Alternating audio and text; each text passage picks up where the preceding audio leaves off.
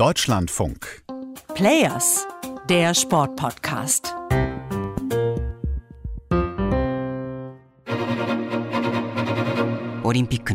Das, was ihr gerade hört, ist ein Auszug aus einem japanischen Werbespot von Mitsui, einem Immobilienunternehmen in Japan. Sehr pathetisch. Zu sehen sind Bilder von früheren Eröffnungsfeiern, von Fackelläufen, von alten Wettkämpfen, Usain Bolt zum Beispiel.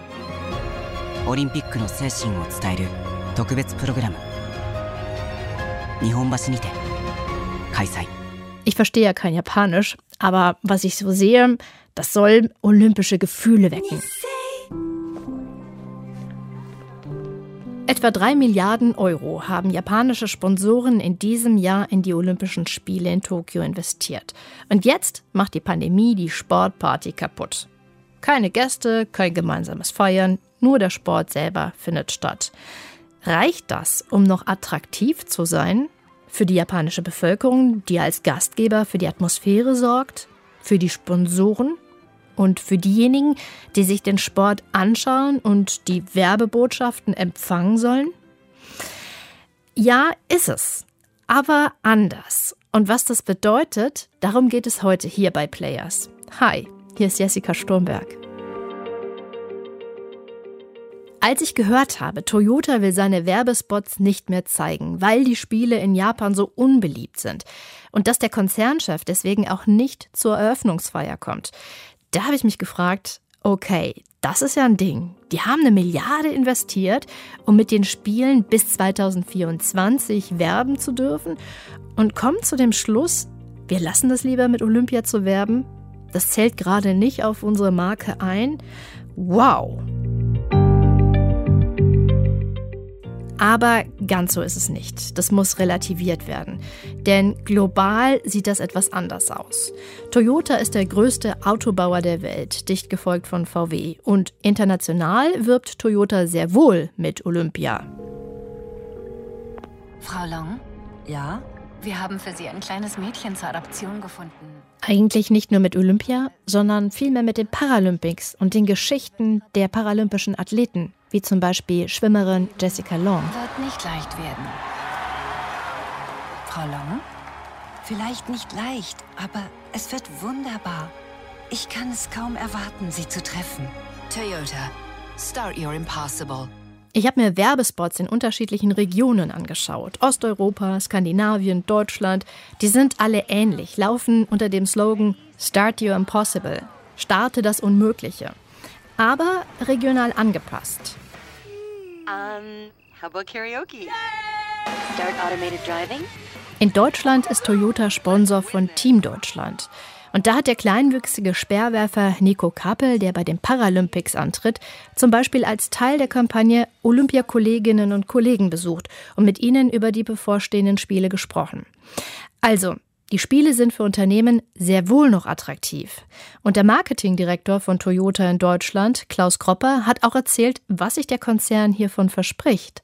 Das hat er bei Sponsors gemacht. Das ist der Branchendienst für alle, die im Sportmarketing tätig sind. Ich packe die Leute emotional an und vermittle, was sich hinter der Marke jetzt konkret auch verbirgt. Ich muss ein gewisses ja, Wissen auch haben, ein Gefühl ne, über die Marke. Und da hat sich halt auch sehr viel verändert. Also gerade unsere Vision und dieses olympische Thema transportiert ja unsere Vision. Ne? Oder man, muss auch sagen, es ist keine Vision, es ist schon eine Mission, eine Welt, die eben ohne Emissionen ablaufen wird.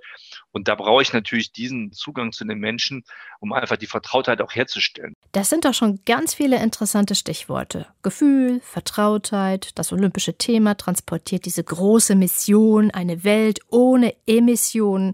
Ja, und das fehlende Publikum? Ist das nicht ein Problem?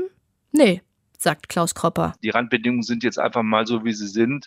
Es geht ja nun mal um die Gesundheit der Menschen. Ich bin sehr, sehr froh, dass man jetzt die Spiele durchführt. Das klingt doch ganz anders als Toyota wirbt nicht mehr mit diesen Spielen.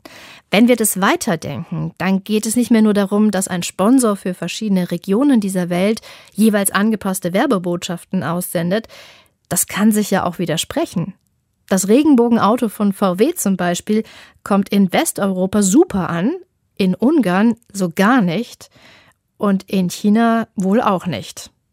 Und dann wird es ganz schön tricky, sagt Raphael Brinkert. Er ist einer der führenden Marketingköpfe in Deutschland, sitzt auch im Beirat des deutschen Sportmarketings und war früher auch für den DOSB tätig. Es ist schon ein Spagat so und man merkt jetzt auch, dass äh, die Welt dann doch sehr heterogen ist. Also was in China funktioniert, kann für Westeuropa total falsch sein und andersrum. So, und deswegen muss man das, glaube ich, je Kontinent, je Land sich spezifisch anschauen und dann eine individuelle Lösung finden.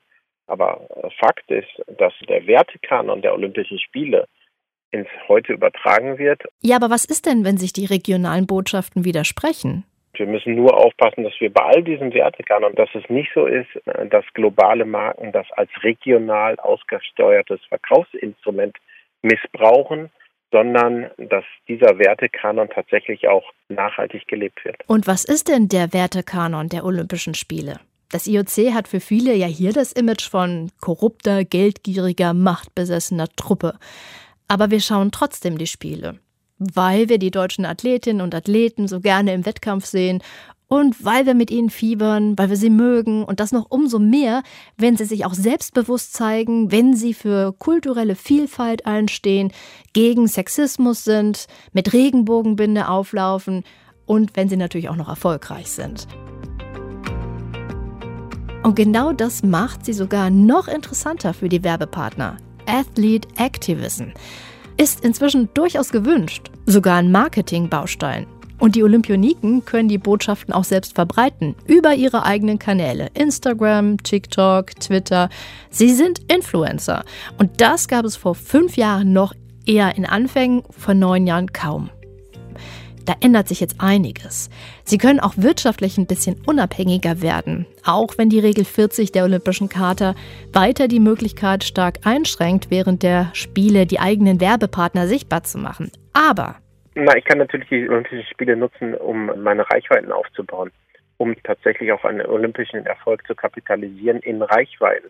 Und diese Reichweiten sind natürlich dann wiederum ein wunderbares Verkaufsargument hinzu Sponsoren, die dann mit einem olympischen Athlet werben. Ja. So können die Athletinnen und Athleten ihre Erfolge oder auch einfach ihre Geschichten und ihre Sympathiewerte mitnehmen in die Zeit danach und sie dann nutzen.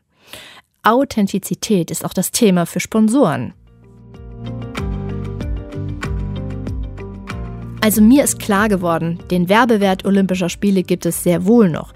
Er ändert sich aber, wird mehr auf die Athletinnen und Athleten zugeschrieben und weniger dem großen Ganzen. Für die Athletinnen und Athleten natürlich eine gute Nachricht, denn für sie ergeben sich damit neue Einnahmequellen. Und die Botschaften für das Publikum sind in den verschiedenen Ecken der Welt ziemlich unterschiedlich. Hm, was denkt ihr darüber? Die Adresse, eure Gedanken loszuwerden, ist weiter players@deutschlandfunk.de. Für heute freue ich mich, dass ihr dabei wart und sage Tschüss, bis zum nächsten Mal.